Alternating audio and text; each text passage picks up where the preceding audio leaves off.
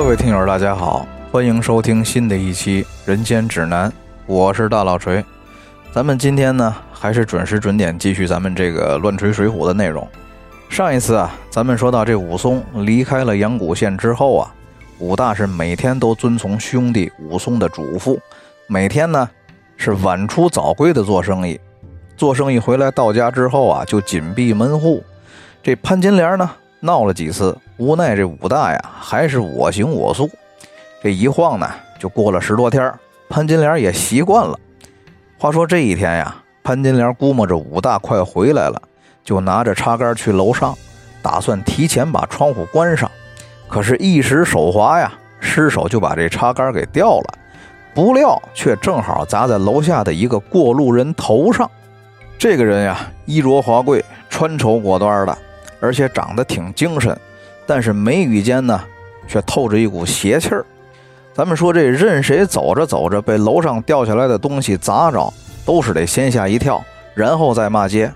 这个人呢，他也一样，被砸着了，先是一激灵，低头一看呀，地上是一根插杆，抬头正要骂街呢，却看见这楼上的窗户里头啊，是一张美艳妇人的脸。这满腔怒火，他顿时就消了一半。潘金莲呢，看见插杆失手砸了人。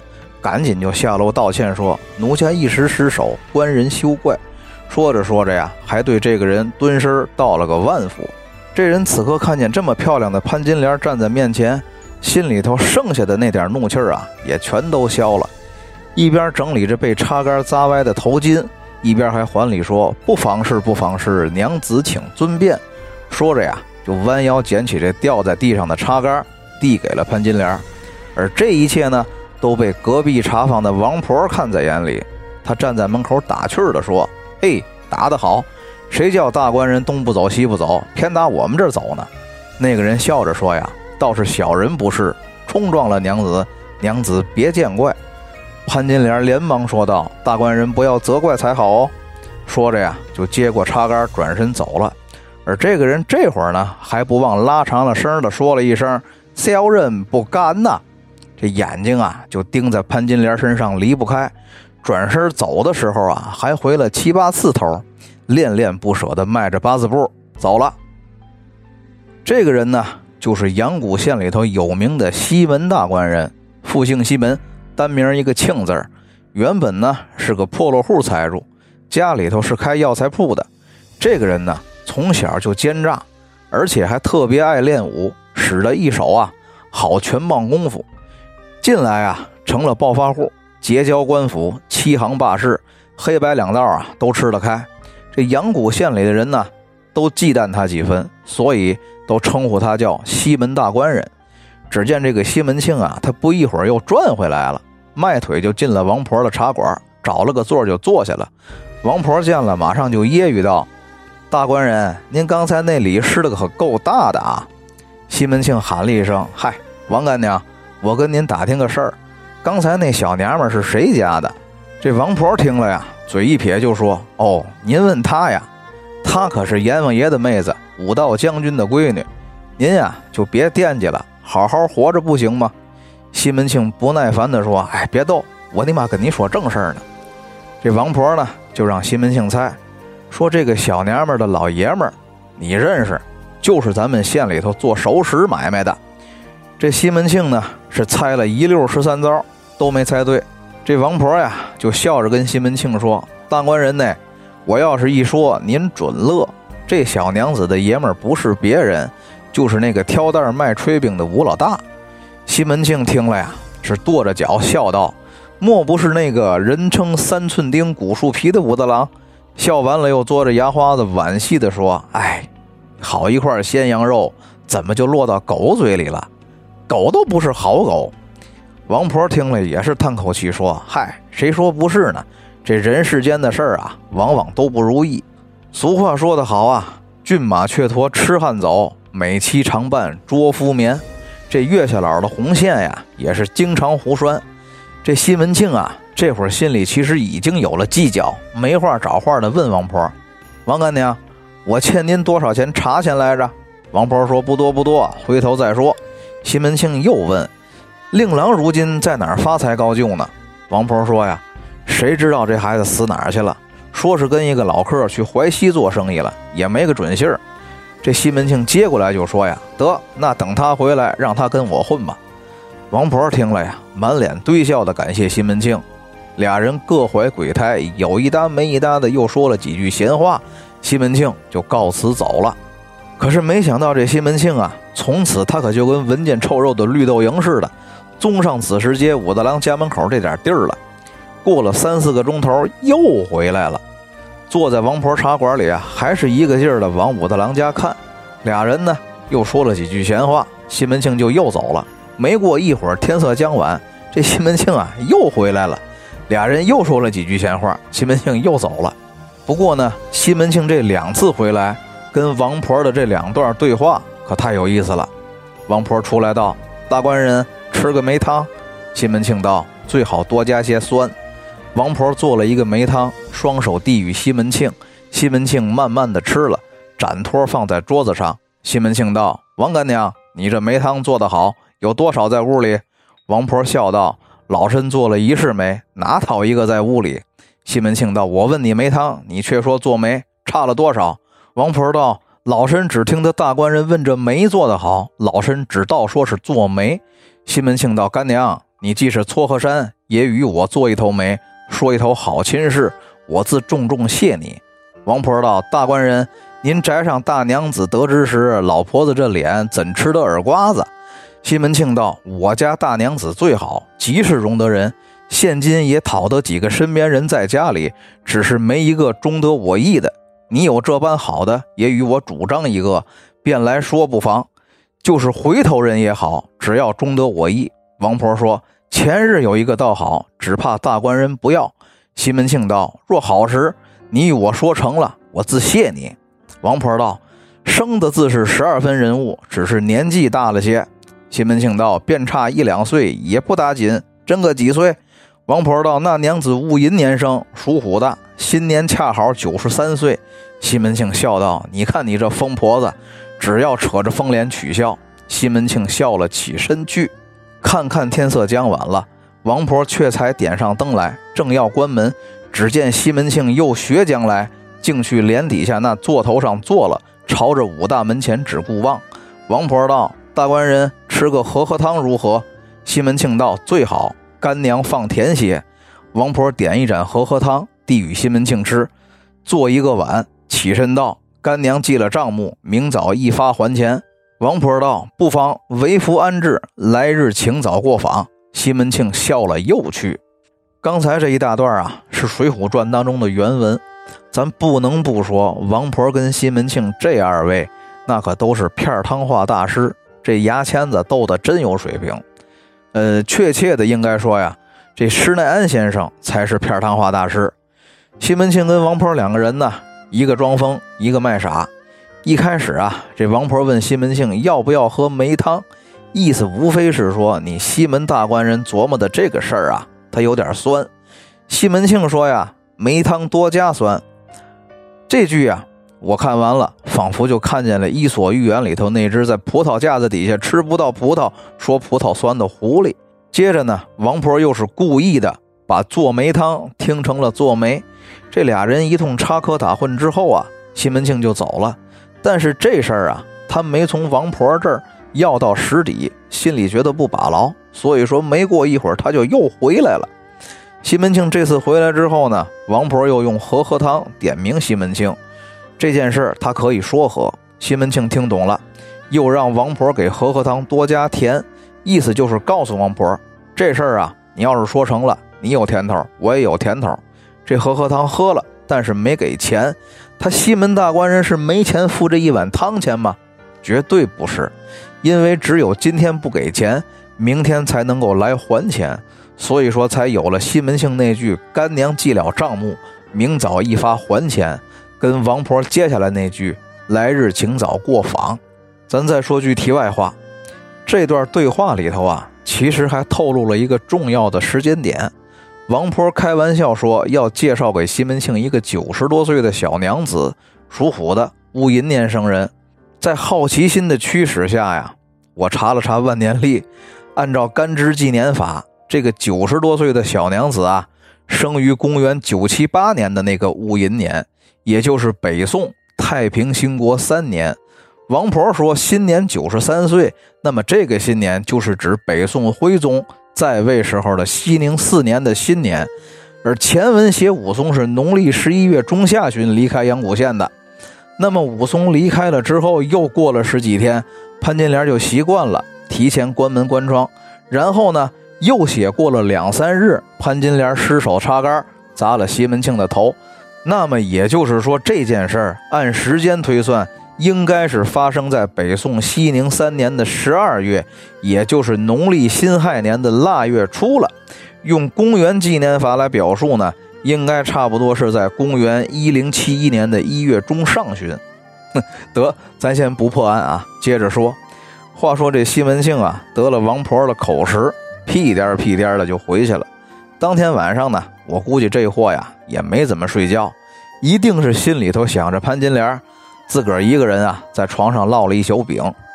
第二天早晨呢，王婆刚开门下班，就偷眼看见西门庆在街上转悠，心说呀：“这西门大官人呢，也是个不见兔子不撒鹰的主，我得往他鼻子上抹点蜜，叫他光闻着味儿吃不着甜，他才肯掏钱。”西门庆呢，在街上转悠了一会儿，扭头看见王婆下板开门，就一头又钻进来。还是坐在那副可以看见武大郎家门口的座头上，俩人呢又开始了一次新的交锋。这一番的交锋啊，是从装王八蛋开始的。王婆看见了西门庆进店呀，却装看不见，也不理他。这西门庆啊，装王八蛋的功夫不行，只好叫王婆上茶。王婆呢，却故意的给西门庆上了两杯茶，还说了一句特别王八蛋的话：“大官人来了，连日少见啊。”俩人尬了几句之后啊，这西门庆实在是尬不过王婆，就明知故问，没话找话的问了一句也特别王八蛋的话：“哎，隔壁是卖什么的来着？”王婆说：“他家呀是卖脱蒸和漏子、热烫温和大辣酥的。这个脱蒸和漏子，还有热烫温和大辣酥，我考证了一下，有的资料啊说是两种性质毫不相干，而且完全相反的小吃。”有的资料呢，又说大辣酥是蒙语里酒的意思。要是展开了说，又是一大堆废话。总之啊，这个就是王婆用来拿西门庆找乐开涮的一句话，反正就是类似铜锅涮冰棍之类的片汤话。这俩人啊，在经过了一番片汤话的较量之后啊，西门大官人又出去了，在茶馆门口的街上又是来回的转悠，像极了憋着屎的狗。终于是忍不住了，又回到王婆的茶馆里来。决定先掏点钱，好从这王婆嘴里套点实质性的信息出来。于是啊，就给了王婆一两银子当茶钱，又对王婆说：“我心里有件事儿，王干娘您要能猜出来，我输你五两银子。”王婆这会儿啊，终于是见了钱，才跟西门庆说：“老身为头是做媒，又会做牙婆，也会抱腰，也会收小的，也会说风情，也会做马伯六。”这前面的都好懂，这马伯六需要解释一下。所谓的马伯六就是淫媒，或者说呀，是专门替搞不正当男女关系的人充当掮客的人。这西门庆一听啊，那是心花怒放，终于是遇到了人生导师。当下呀，就承诺王婆，这事儿你给说成了，我给你十两银子做酬谢。王婆就给西门庆指出了想要拿下潘金莲，要有五色时光的方针政策。这五色呀，就是潘驴邓小闲，分别是什么呢？第一，要有潘安一样的容貌；第二呢，要有驴儿一样大的纳花；第三呢，要像邓通一样的富有；第四，那就是会来事儿，会用小恩小惠哄女人，懂得女人的小心思；第五呢，你还得有闲工夫。其实啊，想睡潘金莲，根本就不需要这么复杂。我算了算。只要驴小闲就够了，毕竟啊，这潘金莲她从一开始就馋，见到了就想撩的这个武松，既没有潘安之貌，也没有邓通之富，这武松最多只占个气大，活儿都真的未必好。而且这武松啊，还是个天天早出晚归的钢铁直男社畜上班族，既没有时间，也不懂得女人的小心思，小和弦根本就提不上。而西门庆呢，则是这五样都占。至少在这阳谷县这个小环境里，他是五样都占的。后边呢就是十分光的计策。不过这计策的前提啊，还需要西门庆先送王婆一匹白绫子、一匹蓝绸子、一匹白绢，还有十两好棉。十分光的高明之处就在于啊，无论潘金莲在哪一步刹车了、后悔了。王婆都是最大的赢家，始终进可攻，退可守。哪怕是在第一步就瞎了，那王婆也能得到几匹绫罗绸缎。这十分光都是什么呢？咱们一条一条说。第一步呀，就是王婆到潘金莲家里借黄历，挑黄道吉日，并且呢提出来让他帮忙请裁缝做寿衣。如果潘金莲主动帮忙，那这事儿就成了一分了。第二步。王婆请潘金莲到自己家里来做衣服，如果潘金莲答应了，那这事儿就成了两分了。第三步呢，如果转天潘金莲还继续来王婆家帮忙，这事儿就成三分了。第四步，第三天，西门庆过了晌午到茶馆里来，如果潘金莲见了西门庆不回避，那么这事儿就成了四分了。第五步，西门庆进屋坐下，夸奖潘金莲的针线功夫好。如果潘金莲搭话，那这事儿就成了五分了。第六步，王婆让西门庆掏钱买些酒菜来吃，并且留潘金莲一起吃。如果潘金莲没有反对，那么这事儿就成了六分了。第七步，王婆出门买酒菜，让潘金莲替自己接待一下西门庆。如果潘金莲不推辞，那这事儿差不多就成了七分了。第八步，等东西买回来，叫着潘金莲一个桌上吃饭。只是他嘴上说要回家，但是身子却不动，那这事儿就有了八分了。第九步，这酒啊喝到兴头上的时候，王婆借故说没有酒了，出去买，只留西门庆和潘金莲两个人在屋里。如果潘金莲此刻不着急嚷嚷着回去，那这事儿离成功就在眼前了。第十步，最后一步特别关键。西门庆假装把筷子掉在地上去捡，顺手在潘金莲脚上捏一把。如果他不吭声，那这事儿就彻底成了。这前面的呀都好理解，最后这一条咱们需要说一下，为什么说捏一下脚，潘金莲没翻脸，这事儿就算成了呢？因为啊，在缠足盛行的这个封建时期，小脚在女人的身上可以说是另外一种性器官，其性别标志性。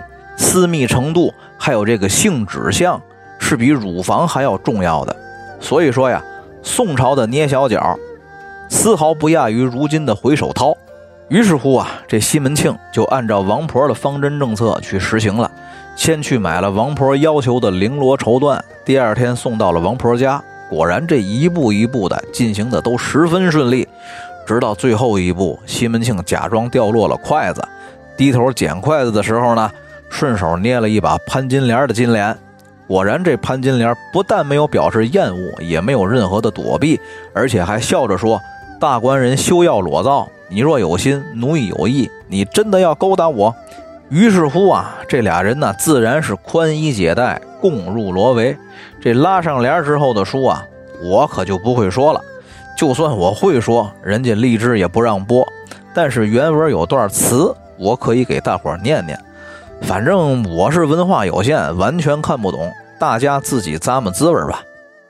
交颈鸳鸯戏水，并头鸾凤穿花，喜滋滋连理之声，美干干同心带结。将朱唇紧贴，把粉面斜微，罗袜高挑，肩膊上露一弯新月，金钗倒溜，枕边堆一朵乌云。世海蒙山，博弄得千般旖旎；修云窃雨，揉搓的万种妖娆。恰恰莺声不离耳畔，津津甜唾，笑吐舌尖。杨柳腰，脉脉春浓；樱桃口，压压气喘。星眼朦胧，细细汗流香玉颗；酥胸荡漾，涓涓露滴牡丹心。直饶匹配倦音邪，真实偷妻滋味美。哎，这俩人就完事儿了。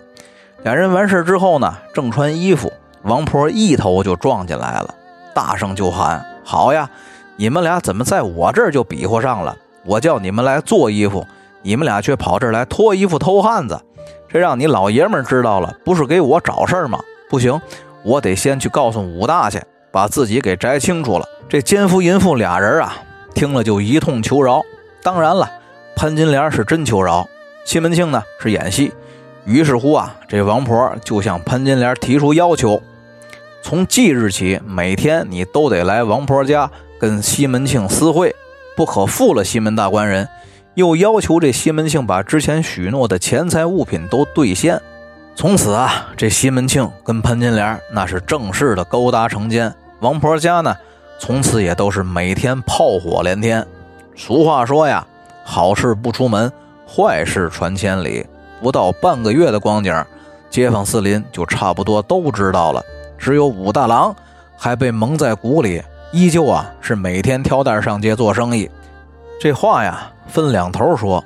阳谷县里有个孩子，十五六岁，姓乔，没大名，只因为这孩子呀出生在郓城县，大家呢都叫他乔运哥。这孩子家里只有一个老爹相依为命，每天呢。就是在阳谷县城里的各大酒肆茶馆，还有勾栏院里头，挎着个篮子转悠，是专门卖点时鲜的水果给喝酒吃饭、逛窑子的客人谋生。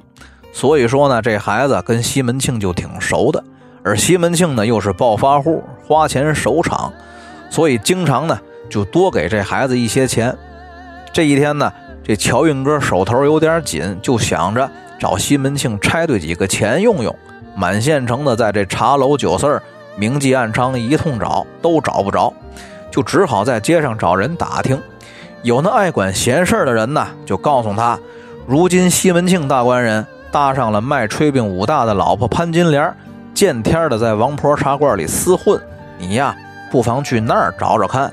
这孩子呀，找到了王婆茶馆，不由分说就往里闯。这王婆呢，心里头有鬼。